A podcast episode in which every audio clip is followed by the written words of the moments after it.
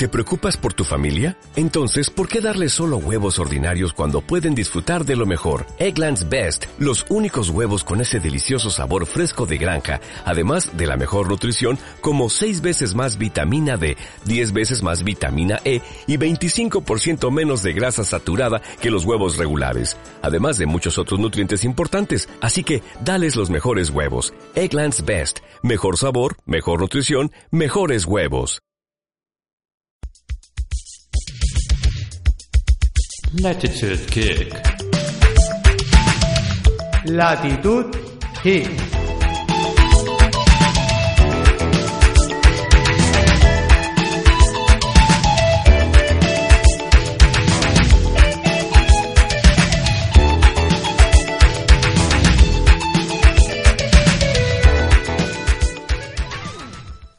Buenos días, buenas tardes, buenas noches, chicos. Good morning, Vietnam. Bienvenidos un día más a este vuestro punto de encuentro con la tecnología. Bueno, hoy estamos a día 23 de septiembre del año 2015 y con vosotros Latitud Hig. Bueno, hoy hablaremos eh, un poquito acerca de qué hacer cuando te compras un móvil, un terminal Android, básicamente. Otro día nos dedicaremos al sistema operativo de la manzana, pero hoy fundamentalmente vamos a daros un poquito los primeros pasos que creemos que se deben de dar eh, con un terminal Android y un poquito explicación de algún término básico para, para aquellos usuarios que se introduzcan en el fantástico mundo de los terminales Android. Sí, básicamente va a ser una pequeña guía para todas aquellas personas que empiecen con su smartphone. Bueno, eh, comenzamos por lo básico. Una vez has decidido ya qué teléfono te has comprado y lo tienes con su preciosa cajita, lo abres y lo primero que debes de hacer es enchufarlo a la corriente. No me lo hubiera pensado nunca. La verdad es que sí, la verdad es que es algo básico enchufarlo a la corriente porque las primeras configuraciones suelen ser bastante críticas y por lo tanto necesitamos tener eh, ese equipo conectado a, la luz. Aunque no es imprescindible al 100%, es muy, muy, muy recomendable. Lo cierto es que me he encontrado con, con casos de todo tipo. Es decir, me he encontrado abrir un teléfono por primera vez y encontrar que la batería viene casi a tope, que la batería viene a un cuarto, que la batería viene a la mitad. Sabes que me he encontrado incluso que la batería viene totalmente descargada.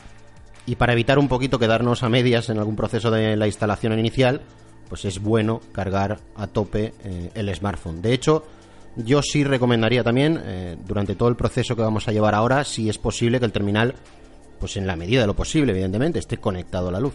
Sí, estoy completamente de acuerdo. O sea, de hecho, la intención de enchufarlo a la corriente es para que durante el proceso inicial esté permanentemente conectado a la misma. ¿Mm? ¿Qué es lo siguiente que haríamos, Jorge? Bueno, lo siguiente que haríamos, si una vez el terminal esté cargado, sería eh, retirar la tapa trasera o si en eh, su caso el móvil tuviera alguna ranura para insertarle la tarjeta SIM, que es la tarjeta que nos da nuestro proveedor de servicios, vamos a decir Vodafone, Pepefone, Movistar, cualquier operador de hoy en día, insertarla y también en el caso de que tuviera una ranura para la SD, insertar también la ranura de la SD. Cuidado, ¿son todas las tarjetas SIM igual, Jorge? No, no, no, no, no, no. Hoy en día tenemos, eh, si no recuerdo mal, hasta cuatro eh, distintas tarjetas. Tres o cuatro creo que hay. Tres seguras, ¿vale? Eh, hay que tener en cuenta que tenemos la SIM normal, hay que tener en cuenta que tenemos la micro SIM y que tenemos también la nano SIM. Correcto. ¿Vale? Son tres tipos diferentes de tarjetas que nos puede dar nuestro proveedor y que cada modelo de teléfono acepta unas u otras. Normalmente las últimas tarjetas ya vienen con un precorte que hay que hacer con cuidado. Quiere decir que ya vienen troqueladas de manera que la tarjeta que vaya, eh, el formato que vaya a recibir tu teléfono, con mucho cuidado puedes partirlo y puedes introducirlo. En el caso de que te equivocaras, tranquilo porque tampoco es ningún drama, vuelves a recomponer eh, el aro, mm, digamos, más grande, lo vuelves a meter y se puede in- insertar de nuevo la tarjeta. Sí, es reutilizable y además es que es eh, perfectamente normal y configurable y por lo tanto hay que guardar esos trocitos por si acaso cambiamos de smartphone, etcétera, etcétera. O incluso en el hipotético caso de que ese marco se te rompiera y lo hubieras tirado tranquilo, porque hay accesorios que permiten, eh, hay adaptadores que permiten tener compatibilidad entre, ese, entre esas tarjetas. Entonces hay solución, no te preocupes. Hay solución, ¿eh? pero hay que tener cuidado con los adaptadores. ¿eh? Hay que ver muy bien qué adaptadores son, porque hay algunos que tienen un grosor un pelín superior y en algunos terminales pueden dar algún pequeñito problema. Pero bueno, que sepáis que no es el máximo problema. ¿eh? Hay soluciones, hay soluciones. Bueno, lo siguiente fundamental sería configurar configurar la wifi, evidentemente, encender el dispositivo eh, y una vez comienzas eh, lo primero que te pregunta es eh, que, que quiere acceder a una wifi, claro. Evidentemente, lo primero que va a empezar es el asistente de configuración de todos los móviles. Va a empezar pidiéndote cuál es el idioma. Una vez que has elegido el idioma, empiezas con el proceso y el segundo paso aproximadamente es el de seleccionar la red wifi que, que vas a utilizar. Para mí es un paso fundamental y deberemos realizar la configuración estando en una wifi, porque si no va a chupar muchos datos de primera para hacer la, la primera configuración y, y es recomendable y prácticamente imprescindible. Así que ese paso que dice Jorge, eh, para mí fundamental. Hay que configurar la wifi. Inmediatamente después nos pedirá una cuenta de Gmail, una cuenta de Google, son todas en el formato primero un pequeño nombre o una descripción de la cuenta, luego una arroba gmail.com y la contraseña evidentemente. Si ya tenéis una, podéis utilizarla. De hecho, ya la conoceréis si ya teníais una. En caso contrario, os va a dar la posibilidad de que podáis crearla en ese mismo momento si sois unos neófitos, si acabáis de empezar con este mundo Android, podéis crearla desde el mismo asistente de configuración. Una vez iniciado el terminal, veremos que nos lleva a la pantalla de inicio lo que comúnmente se llama al launcher, al lanzador de las aplicaciones. Eh, justo en la parte de abajo veremos eh, un botoncito probablemente circular donde podemos acceder a las aplicaciones y ahí buscaremos ajustes. Muy bien, dentro de esos ajustes, ahora buscaremos el apartado de cuentas. Y dentro de las cuentas buscaremos la cuenta de Gmail que acabamos de configurar en este momento. La tendremos eh, bajo el nombre probablemente de Google. Eh, clicamos en Google y se nos desplegarán toda una serie de servicios que Google nos permite sincronizar, como por ejemplo el calendario, el correo y muchos otros eh, ajustes. Correcto, Google Fit, etcétera, etcétera, etcétera. Todos aquellos que no vayamos a necesitar o que no queramos que se sincronicen, lo único que tenemos que hacer es marcar y entonces se desmarcará el check de color verde para que no se sincronicen. Hay que tener en cuenta que cada vez que el equipo realiza una sincronización, esa sincronización consume batería y consume datos. Por lo tanto, todos aquellos servicios que nosotros no vayamos a utilizar, vamos a desmarcar los tics correspondientes. Por ejemplo, no sois usuarios de Google Plus, no vamos a sincronizar Google Plus, no vamos a utilizar Google Fit, no vamos a marcar Google Fit. O sea, tenemos que quitar el check de marca en estos ajustes de sincronización de la cuenta. Muy bien, una vez realizado estos ajustes de sincronización, lo siguiente sería volverse a meter en ajustes, administrador de aplicaciones y buscar todas aquellas aplicaciones que no vayamos a utilizar. Esas aplicaciones, algunas de ellas, se podrán desinstalar y otras no. Va a depender un poquito del fabricante y de qué tipo de aplicaciones venían preinstaladas en nuestro equipo. Si podemos desinstalarlas, ejecutaremos el desinstalador y no tendremos ya ningún problema. En el caso de que no nos dé la opción de desinstalar, tendremos la opción de deshabilitar esa aplicación. Efectivamente, el siguiente paso eh, ya sería dirigirse a la App Store. La App Store la encontraremos dentro de las aplicaciones. Vamos a irnos de nuevo a la pantalla principal del launcher. Mm, Vamos a entrar de nuevo en la parte de abajo. Vemos ese botoncito con esos circulitos en el centro. Ahí presionamos, encontraremos todas las aplicaciones y nos iremos a buscar Play Store. Entraremos en la Play Store. Y una vez que estemos dentro de ella, lo que haremos es actualizar todas las aplicaciones del sistema que nos diga que tenemos que actualizar. Si suponemos que somos un usuario novel, no tendremos aplicaciones instaladas y lo que haremos será simplemente actualizar las que venían con el propio teléfono, muchos servicios de Google y posiblemente alguno del fabricante. Esto tarda un tiempo, se toma, se toma su proceso con calma en algunos terminales, sobre todo en los que no son de gama alta. Y eh, no os preocupéis, dejar el móvil tranquilamente, es posible que se caliente incluso un poquito. Incluso con modelos de gama alta también es posible que en este proceso de instalación hubiera algún pequeño lag, es decir, si intentáis hacer otra cosa durante este proceso de actualización es posible que encontréis que el teléfono se ralentiza. Nuestra recomendación es que dejéis el teléfono actualizando y una vez ya se han actualizado todas las aplicaciones, deis un pequeño repaso entre todas las aplicaciones que tenéis instaladas desde ese mismo punto de la Play Store y desde ahí mismo podéis incluso desinstalar aplicaciones que a lo mejor antes no os habéis dado cuenta que tenéis y que no vais a usar. Efectivamente, si en el paso anterior donde hemos administrado nuestras aplicaciones no hemos desinstalado todas o simplemente no hemos deshabilitado todas y alguna se nos ha pasado, desde ahí, desde la misma Play Store, podemos ver cuáles son las que tenemos instaladas y podríamos desinstalar algunas de ellas. Entonces, una vez que nosotros ya tenemos actualizadas todas nuestras aplicaciones, pasaríamos a ver cómo tenemos el tema de las actualizaciones en nuestro teléfono. O sea, el propio teléfono tiene un software, tiene un firmware instalado que muy posiblemente esté en la última versión, pero posiblemente no. ¿eh? Entonces deberemos ir otra vez al menú donde aparecen todas las aplicaciones, deberemos ir a ajustes y una vez que estemos en ajustes tendremos que entrar en la opción de actualización de software, que la podemos encontrar dentro del apartado acerca de. Dentro del apartado acerca de del teléfono encontraréis el apartado de actualización de software. Entramos y comprobamos si realmente hay una actualización. Recordar, siempre bajo wifi. Y conectado a la luz. Evidentemente sería lo mejor. Sí, porque cuando vas a realizar una actualización del sistema, lo que hay que tener en cuenta es que el sistema se reinicia. Es decir, tarda bastante. Es un proceso mm, que en el que al teléfono se le requiere mm, que, que vacíe la caché, se le requiere una serie de pasos. Entonces, lo mejor es dejarlo bajo la red wifi de nuevo, enchufado a la luz de nuevo y que realice todo el proceso. No os preocupéis si la pantalla se queda en negro, no os preocupéis si aparecen unas, unas líneas de comando, no os preocupéis si aparece un logo con un muñequito verde, vuestro terminal no se ha vuelto loco, no le está pasando nada raro, dejar que se actualice, que termine el proceso, porque lo, lo peor que podéis hacer en ese momento es quitarle la batería. Eso, eso no, lo, no lo hagáis nunca.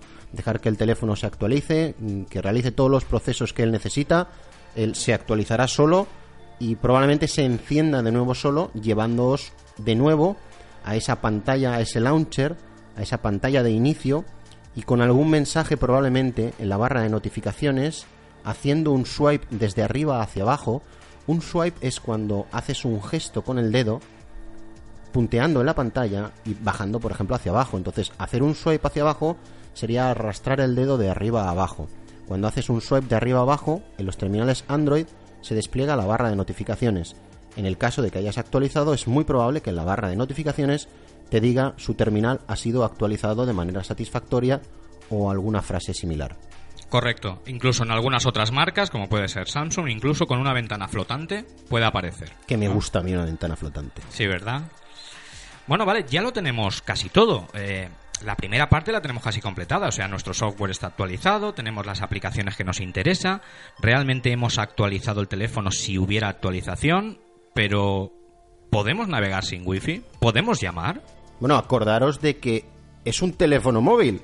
O sea, lo queremos para llamar también. Y para movernos, no solamente hay que estar bajo wifi. Efectivamente, de ahí la palabra movilidad. Por lo tanto, tenemos que comprobar si existe conexión a datos. O sea, suponemos que todas las aplicaciones han sido actualizadas, suponemos que el teléfono ha terminado de gestionar todas esas actualizaciones y estamos en el punto en el cual vamos a desactivar temporalmente la Wi-Fi simplemente para estar seguros de que nos aparece un símbolo en la parte superior donde va a poner alguna letra que nos indique la cantidad de cobertura y el tipo de cobertura que tenemos. Por ejemplo, aparecerá 3G, por ejemplo, aparecerá H, es decir, H, o 4G, dependiendo de la señal que tengas o contratada o que tu proveedor de servicio te esté dando. Mm, Digamos que el 4G sería lo máximo que en este país se está dando en, eh, velocidad, iríamos hacia abajo sería H ⁇ y bajaríamos un, un poquito más sería 3G. ¿Cuál es la diferencia entre las redes, la velocidad? Mm, ¿Cuál es la diferencia efectiva a mi modo de ver? Pues el usuario medio mm, yo creo que no lo nota. Para el uso del WhatsApp, para descarga de correos, para el uso medio que se le da a un terminal, a mi modo de verlo, la red 3G es más que suficiente. Sí, eh, la red 4G está más orientada, pues, eh, gente que está muy metida en el mundillo, que realmente tiene una cantidad de datos en su plan mensual suficiente para poder gestionarlos. Y yo creo que incluso con el 3G también puede ser suficiente para el 70 o el 80% de la, de la gente que hay. Pero claro, lo normal es que tu teléfono haya reconocido tu tarjeta y tu operador y por lo tanto haya preconfigurado o haya configurado eh, correctamente esos datos y pueda navegar sin internet. Podamos recibir emails, podamos enviarlos, podamos recibir WhatsApps, Telegrams, etcétera. Pero, ¿y si no lo ha hecho? ¿Y si no- automáticamente en su base de datos no ha encontrado nuestra configuración? Bueno, Eso- sí, ahí la cosa, mm, digamos que se complica un poquito, porque esos parámetros hay que introducírselos de manera manual al teléfono y esos, esos parámetros eh, se llaman APN. Es decir, le tienes que decir el punto de acceso y la manera en la que tu operador te permite navegar.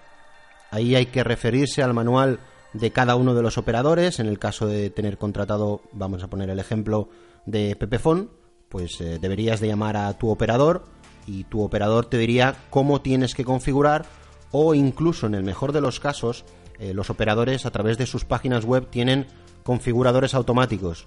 Eh, ellos te mandan un mensaje de texto con, con algún auto ejecutable, lo ejecutas y esos parámetros se configuran, digamos, de manera automática en el teléfono. Correcto. O sea, una vez hemos seguido esos pasos, cualquiera de ellos, o bien el manual, o bien hubiéramos recibido el SMS, eh, comprobaríamos también las llamadas. O sea, podemos recibir, podemos enviar llamadas, vale, todo funciona correctamente. O sea, Ahora- llama a mamá y que te diga lo que hay de comer mañana. correcto. ¿eh? Si no llamas a la mujer y que te diga qué es lo que tienes que hacer de comer mañana. ¿eh? Pero en principio, hasta aquí ya tendríamos más o menos un móvil con su, eh, digámoslo, funcionalidad genérica eh, a pleno rendimiento. Vamos, que lo podemos usar. Ahora mismo podríamos usar el teléfono. Pero, ¿haremos algo más? Bueno, podemos, eh, podemos usarlo tal cual. eh, lo que pasa es que cuando nos llame alguien no vamos a saber reconocer nuestro tono porque sonará una música extraña y desconocida. Sí, y más si hemos comprado un terminal asiático un terminal, vamos a llamarlo chino, como, como vulgarmente se suele decir, que suelen tener melodías personalizadas. Así que generalmente lo que haremos es comprobar los tonos, elegiremos el que nos guste y lo más importante, elegiremos el volumen adecuado a nuestras necesidades. Muy importante. Volumen de llamadas, volumen de notificaciones, volumen de los medios, ¿vale? Una vez más buscamos ajustes, sonido y ahí veremos que en volumen tenemos diferentes volumen. El tono, las notificaciones, el táctil y el sistema y el multimedia. Por ejemplo, me estoy fijando en la capa de un LG. Sí, cualquiera de las capas básicamente te suelen dar las mismas opciones. ¿eh? Vas a poder configurar por una parte el tono, las notificaciones, por otra parte el sistema y por otra parte la música o los medios que reproduzcas. Entonces, ahora sí que tenemos ya nuestro equipo funcional al 100% y vamos a reconocer su sonido. Vamos a reconocer su sonido y además vamos a ser capaces de oírlo porque hemos ya eh, configurado el volumen adecuado. ¿Qué es lo siguiente que nosotros recomendamos? Comprobar el launcher que lleva de serie, la capa que lleva de serie. El launcher es, por decirlo de alguna manera, ese programa que os decía Jorge, que es eh, la pantalla inicial, el escritorio de Windows o el escritorio de Mac que todos conocemos, pero aplicado a Android. Ahí lo que vamos a hacer es ver si realmente la navegación es fluida, si los swipes, como decía antes Jorge, funcionan correctamente, si os encontráis cómodos con él, y si no, podemos cambiar. Si os gusta, lo mejor es no meneallo. Es decir, si os encontráis a gusto con el launcher y os gusta la sensación y bueno, no cambiéis, pero que sepáis que es tan sencillo como buscar de nuevo esa App Store, ese Google Play, nos iremos de nuevo al circulito a buscar dentro de las aplicaciones, buscaremos Google Play y nosotros os vamos a recomendar, por ejemplo, un launcher, un lanzador que eh, nos parece nos parece sencillo, nos parece ágil, nos parece gratuito, por supuesto, porque hay cientos de ellos y nos lo instalamos, el Nova Launcher. Sí. Es muy, muy, muy, muy, muy fácil de configurar y eh, nos, da- nos aportará quizás ese pequeño plus de velocidad que en terminales a lo mejor eh, un poquito más modestos pues les puede faltar con el launcher original. Sí, hay que comprobar, como dices, el launcher original. En ese caso, en el caso de que os guste, quedaros con él. Si no, podemos instalar, como os dice Jorge, Nova Launcher. Tenéis dos versiones, una que es gratuita, otra que es de pago.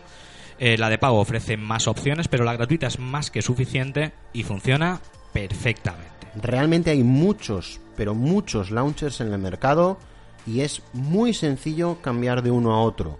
Siempre que instaléis un nuevo launcher, la primera vez que le deis al botón de la casita, os va a decir eh, que si queréis establecer ese launcher como predeterminado. Si hacéis esto, no pasa nada, mm, pero para volver al otro launcher tendréis que hacer un proceso de borrar las preferencias mm, del teléfono. Es decir, el teléfono se ha quedado como primer launcher el que vosotros le hayáis dicho que habrá siempre como de manera predeterminada. Correcto. En el caso que lo desinstalemos, también volveremos al launcher original. Efectivamente. ¿Mm? Muy bien, pues ahora, además de tenerlo a pleno funcionamiento, lo tenemos ya a nuestro gusto. ¿Qué es lo que haríamos? Pues, por ejemplo, si has ingresado una cuenta de Gmail, tu correo ya estará configurado. Si tienes más cuentas de correo, simplemente tendrás que ir a configurarlas o bien en el Gmail o bien en el correo que te descargues de la App Store.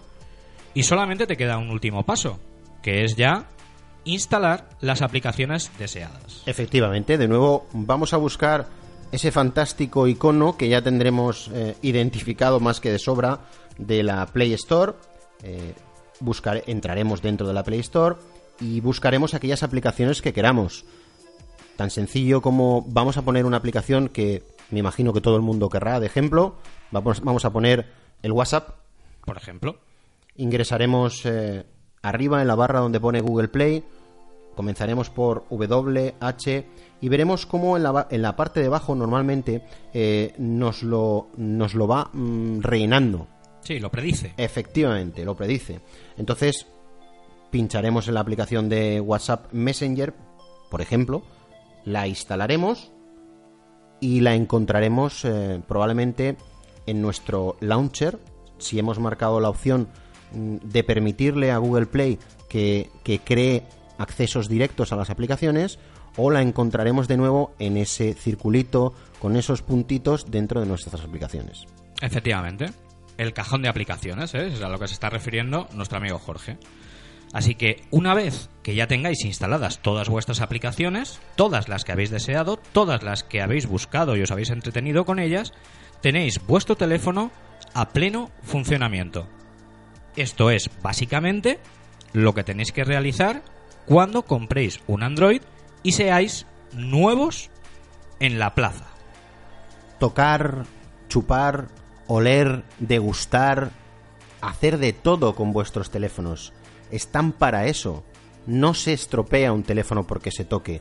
Probablemente cambiaréis alguna configuración que no queráis y tendréis que recurrir a un hijo, un sobrino, un amigo, un cuñado, un primo mm, para que vuelva de nuevo, pero mm, no pasa nada. Es decir, desde, desde Latitud Hic os queremos decir que por favor toquéis vuestros móviles, disfrutéis de ellos y aprendáis como nosotros hemos aprendido, tocando y equivocándonos. Evidentemente. La formación sin ensayo-error no es formación y eh, aquí estamos de todas formas para todo lo que necesitéis. Recordad nuestros métodos de contacto, que son, por un lado, el correo electrónico latitudhic.gmail.com Nuestro usuario de Twitter es arroba latitudhic. Tenemos también un blog, latitudgeek.wordpress.com y últimamente una novedad. Tenemos también un canal de Telegram, ¿vale? Buscarnos por Latitud Geek. Hasta mañana. Gracias, nos escuchamos.